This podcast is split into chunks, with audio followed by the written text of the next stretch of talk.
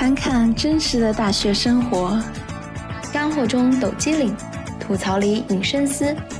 留学、求职、八卦、娱乐，美加中澳新五国学生，倾诉你最想聆听的校园话题。跨洋少年研究所，学校生活不再无聊，我们在这为你而来。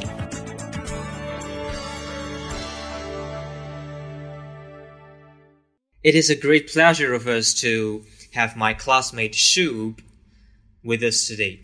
So today we will interview him and know more about Indian culture or know more about uh, Indian life. Uh, so Shub is my classmate and my good friend, my best friend. Um, he's also a vegetarian. So uh, I would like to know more about how it feels to be a vegetarian and have you ever like um encountered any situation that may might make you feel not that comfortable as a vegetarian 欢迎大家来到跨洋少年研究所，我是本期主持 Wayne。今天我们邀请到了来自印度的 Shub 同学。那么 Shub 是我的同班同学，并且也是一名素食主义者。 啊，所以我们今天就要由他来为我们分享一下关于印度文化以及印度人在国外生活的点点滴滴。首先，关于素食主义者这个话题啊，我想知道，嗯，就是作为一个素纯素食主义者，我作为一个素食主义者是什么样一种感觉，并且啊，因为我们知道 Shub 也去过很多的国家，他以前在美国待过，然后大一的时候和我一起在新加坡，现在我们一起在迪拜。嗯，就是在这些国家生活的过程中，作为一个素食主义者，有没有遇到过一些饮食方面的障碍？So let me start by saying that I am Shubh from India, and uh, me being from India, primarily the second largest population in, in the world, make us one of the biggest market for every industry. So, vegetarian being one of the largest population in India is not a major concern. So, wherever, if like I've wherever I've been to as such, whether it be US, UK, and Europe, I haven't had much issues for vegetarian food because almost everywhere there are Indian restaurants, though not as good as India, but it doesn't make us uh, uncomfortable and feel that oh, why are we vegetarians? Uh, I haven't been to China, so I cannot say about that. But I don't think we shouldn't face any issues anywhere across the globe because now everywhere Indian restaurants and vegetarian food is available. 嗯，大家好，我是来自印度的 Shub。嗯，那么现在我正在读大二啊，同时我也是一名素食主义者。嗯，说到素食主义者这个话题，其实印度是有非常多的素食主义者的。嗯，以及我认为，不论是说在美国，还是在欧洲，还是世界上任何一个地方，啊，这些餐馆、餐厅其实都是非常照顾素食主义者的感受的。我并没有觉得说在哪个国家生活的时候遇到过非常大的阻碍，啊，并且无论是在世界上的任何一个印度餐厅，都会可以找到那种给素食主义者的食物。So you mean like uh, more than half of the Indians are like vegetarians? Yeah, about 70 or so percent. 70%? Yeah. Actually, if you go to China, the situation will be terrible for you. You can hardly find any restaurants for vegetarians. 事实上，如果嗯你要是到中国去的话，嗯那边的饮食情况对于素食主义者来说会是非常糟糕的。 你很难说能够在啊路上随随便便就找到一个提供给素食主义者食物的餐馆或者餐厅。Yeah, cause uh, one of like my own grandparents and uh, my cousin, mm-hmm. so they did visit China, but they visited in a tour group which had Indian food. So I will not be able to comment on that because I personally haven't been to China, so there might or might not be vegetarian food available. So we generally what, what we Indians do whenever we go abroad, we also carry our some own Indian food in case we don't get it somewhere. But 99% we manage to get it. 嗯嗯，事实上，我的外公外婆，我的祖父辈的啊亲家人，他们有到中国去过，然后 嗯，他们当时去的时候啊，是在也是在提供印度菜的餐厅里面吃的。但是由于我个人没有去过中国，所以我也不知道说，嗯，中国到底有没有嗯能够能有没有很多的能够提供素食素食餐的这样的餐馆。啊，那么像我们印度人的话，如果说在国外的话，啊，其实百分之九十九情况下都是能够找得到提供素食的餐馆的。 So is that why last time we went we went to a barbecue and you didn't have anything and instead you just went to KFC? 啊，那我很好奇，这就是上一次我们一起去烧烤，然后你却没有吃，并且最后去了肯德基的原因吗？ So I would like to say on that that was a pure Korean barbecue. Yep. So quite naturally you won't find vegetarian there. Mm-hmm. So that's the reason I went to uh, another restaurant. Um Okay. But if you see in Singapore, there are wide variety of Indian restaurants, a wide of them. yes, exactly. Yeah, so if you go to Korean barbecue, how do you expect a vegetarian food? 嗯，那么我想说的就是，嗯，上一次我们去的那个餐馆是一个纯粹的韩国烧烤餐厅。那么在那个地方，你是基本上不可能找到说给素食主义者提供的食物的。嗯，这也就是为什么后来我选择去了其他的地方啊去吃东西。嗯，那么另外我想知道的就是啊，是因为宗教的原因，印度教的原因，导致了啊你生来你从小就是一个素食主义者吗？ So it depends from person to person. So generally, what uh, Hinduism is believed to be vegetarians, but now India has become modernized, and people who even who are Hindus have started eating non-vegetarians. So it really depends person to person and family to family whether they are okay with it or no. And we are okay with others to eat and we can see them eat, but it's just that we don't consume it. 呃，其实从传统意义上来说，印度教是应该啊、都是素食主义者的。但是现在因为嗯，因为印度也也越来越与国际接轨了嘛，然后我们也啊、 就是生活方式越来越现代，并不是那么严格的要求所有的印度教的教徒都必须吃素的。 So you mean traditionally all the Hindus are vegetarians, but now things are different. are supposed to be vegetarians, but yeah, now Ah, things I have see. become Yeah. different. Yeah. Yeah, they outgrow the number of non vegetarians quite naturally. I mean, is the group larger than before? 呃，那么也就是说，在印度其实嗯，素食主义者这个群体是在变大的嘛。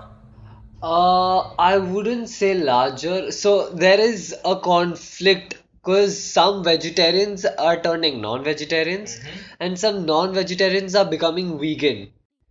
So we don't have the statistics really, so we can't say, but I think more or less it is the same. Because under vegetarian, there's another category called as Jain, who don't eat underground food, uh, underground vegetables grown under the ground, such as carrot, radish, onions. So they too come under vegetarian. So then that's the reason vegetarian is a bigger sector in India. And non-vegetarians are some of like I've seen some of my personal friends who have converted from non-vegetarian to you know vegetarian. It's their personal choice. And some vegetarians have started eating chicken. So yeah. Yeah. So it's a personal choice. Yeah. 啊、事实上我不会说哪一个群体有变大或者变小，因为嗯，现在在印度的话，呃，不管是素食主义者还是非素食主义者， 随时都会有一些素食主义者转变成非素食主义者，也会有非素食主义者转变成素食主义者。啊，那么我是否是一个素食主义者？就是我每某一餐是否要吃素，其实也完全是由我自己的意愿来决定的。就是说，这取决于不同的情况。比如说，如果我和 win 一起出去的话，那么我们可能会要一起去，嗯，吃一些，我们就会有可能会一起去吃非素食的食物。这个也是完全由我个人的意愿决定的，不会说啊那么的教条，那么的严格。也就是说，虽然我嗯传统意义上来说应该是作为一个素食主义者，但是我是否要吃素啊，哪一餐要不要吃素，都是由我自己的意志来决定的。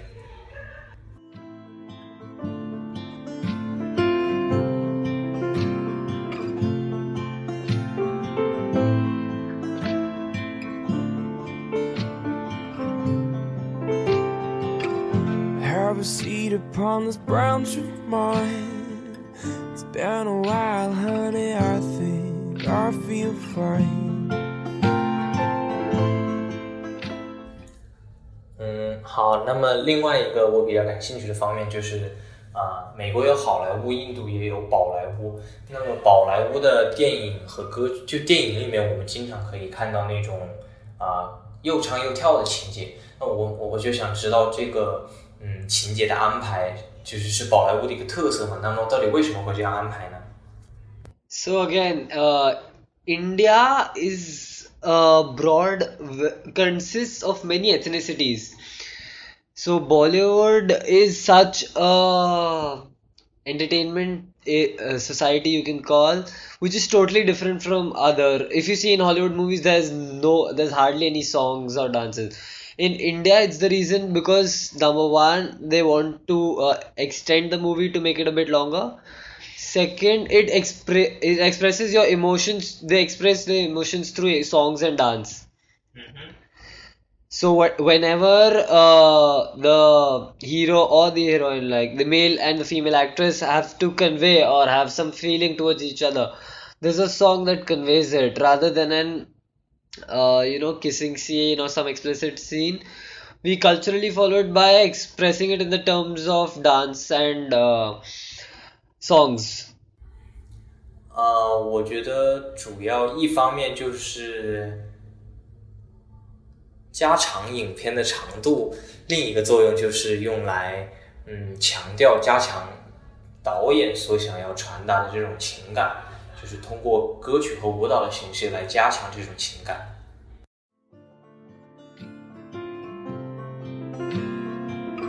See the question mark atop your spine.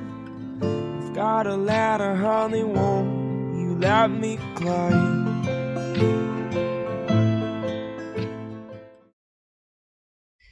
Uh, so next question. Um, I think most girls in our school are from top class in India, right?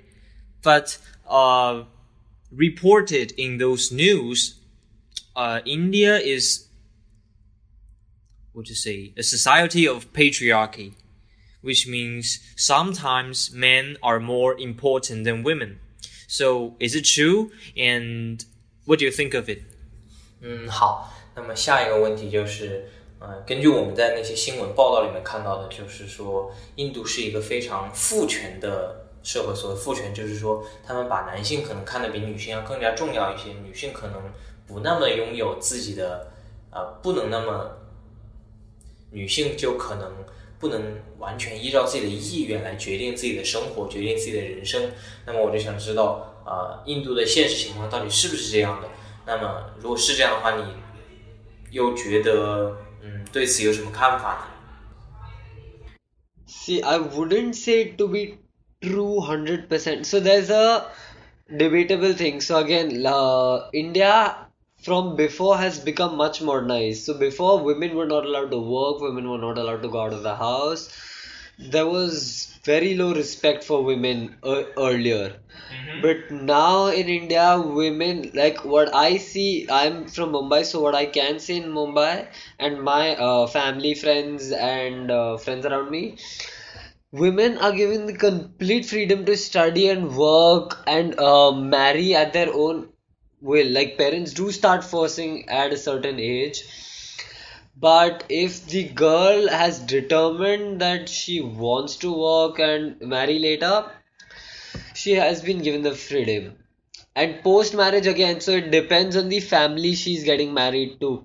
If the parents are orthodox and they think that the girl shouldn't work, then it's a problem but nowadays like i can take example of my uh, own family like two of my uh, cousins got uh, married and they are working after marriage.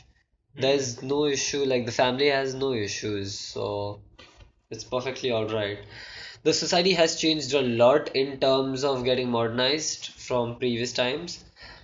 But there are again, if you talk to grandfathers uh, and the older generation, they will feel that women should not work and all that. But if you uh, talk to the generation from my parents and below that, the current youth and uh, like from 45 and below, Mm-hmm. they will definitely agree with me.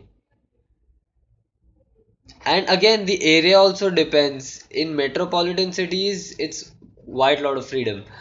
But in rural areas, where in small towns and villages, again the matter becomes uh, sensitive because not much freedom is given. So you mean it varies from time to time, from place to place? Exactly, exactly. So there's a state in India where uh, women are very rarely and very minimal given the opportunity to work and very l- less freedom is provided. I wouldn't name the state, but there's a state. So you also have different kind of laws in different states, like the U.S. No, the so the law is centralized. The minimal laws vary from state to state, Okay. but related to people, it's all centralized. Like it's same for every state. Mm-hmm. I see. 啊、这个情况我是觉得，嗯，和以前已经是很不一样了。就是在我所知道的，嗯，地方城市的话，女性是完全完完全全可以按照自己的意愿来决定 啊、自己要学习还是工作还是要怎么样，都是完全可以按照自己的意志来进行支配的。嗯，就是说这是可能是一个历史的遗留问题，可能曾经是有这么个问题存在，但是至少现在的话，情况已经改善了很多。至少，嗯，在我接触的圈子中，我周围的环境，大家都是完全啊、女性都是完全自由的来做决定、做选择的。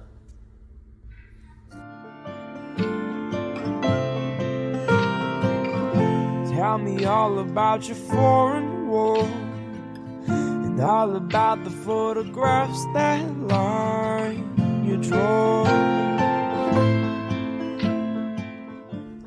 嗯，好，那么我们再来问一个稍微严肃一点的问题，就是，嗯，因为印度现在也越发展的越来越快，越来越发达嘛，嗯，就觉得，嗯，印度还有哪些地方需要改善一下，能够让它成为一个呃更好的国家？ I think the most important thing right now is the people's mindset and understanding. So our current prime minister is fantastic. So the moves that he has got into, it has been a little uncomfortable for people to adjust. But what I feel long-term benefits are amazing. And uh, secondly, people's mindset has been very uh, easygoing, and there hasn't. So since it's being the largest democracy in the world, and not a communist, like uh, whatever fines were there were not implemented because of corruption.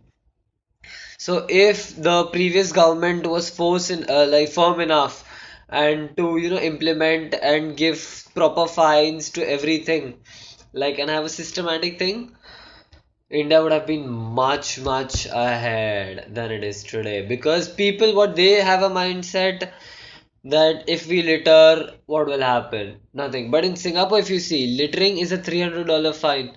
Yep. moment we hear it we'll keep the litter in our pockets rather than even you know just finding a dustbin. We'll be like where we find a ma- uh, big dustbin we'll throw it there the trash bin and also what I feel is corruption is the one of the uh, prevailing issues because uh, people don't pay tax. Why people don't pay much tax? Because they think the uh, the amount they pay to the government will not be used in the right way and by the government because government officials will use it. So they don't want to give their uh, private income for the for someone else's use. You know, some ministers use. If it is properly implemented, I'm sure everyone will pay every penny.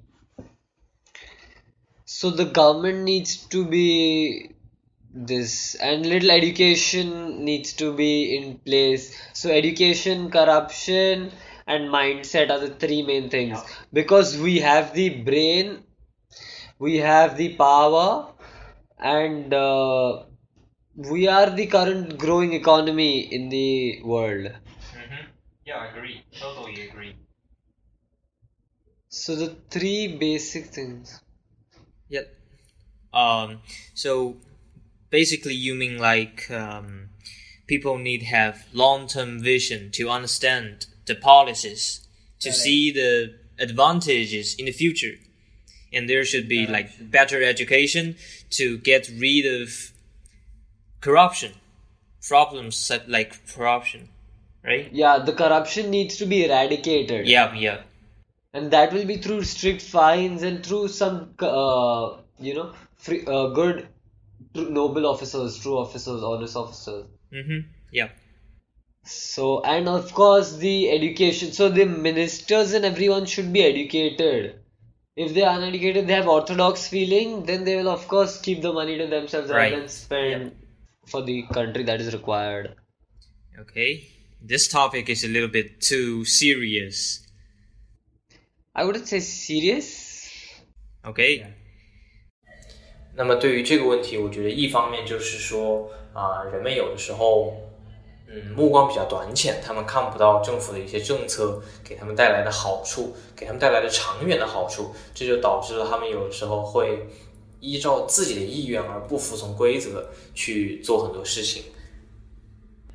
然后另一方面就是，嗯，贪污受贿的问题，嗯，贪污受贿的问题就很严重的影响到了社会的效率以及经济效益各各种方面的问题。嗯，如果说民众不相信官员会把收上来的税拿去为民众谋福祉的话，那么民众自然也就不愿意缴税，他们就会想一些办法去逃税。啊、还有一个问题就是教育的问题。啊、如果嗯不不是人人都能够受到非常良好的教育的话，嗯，这个国家也很难说成长起来，就很多根深蒂固的东西都没有办法得到改变。I know a lot about closing door not enough about what opens up yours.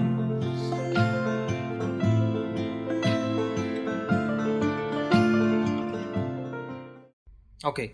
So one more small problem. Uh, I've heard from someone that being late is the tradition of Indians. Is it correct?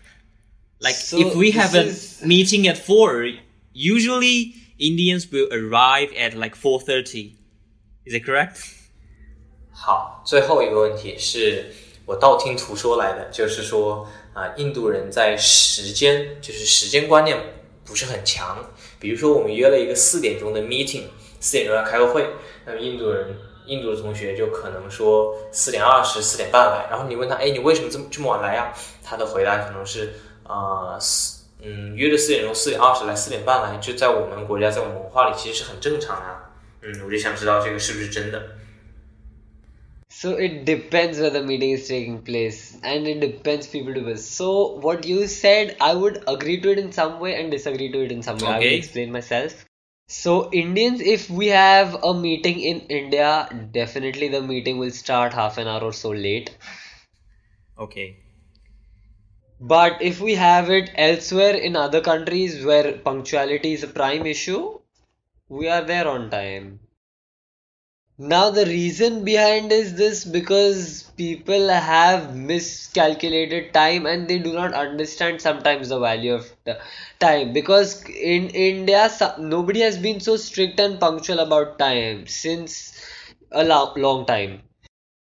So people once they start understanding and they get the value like you know if you are not there at 4 and if you're there at 402 4:02 p.m. the deal is off so once they get that understanding everybody will and in India there's not just one problem that causes them late sometimes their car broke down sometimes there's weather issues sometimes there's traffic issues there are a million issues that interrupt you Yeah, traffic issues. though you can though you can overcome all of them by leaving early but again the main because even the firm should follow that policy.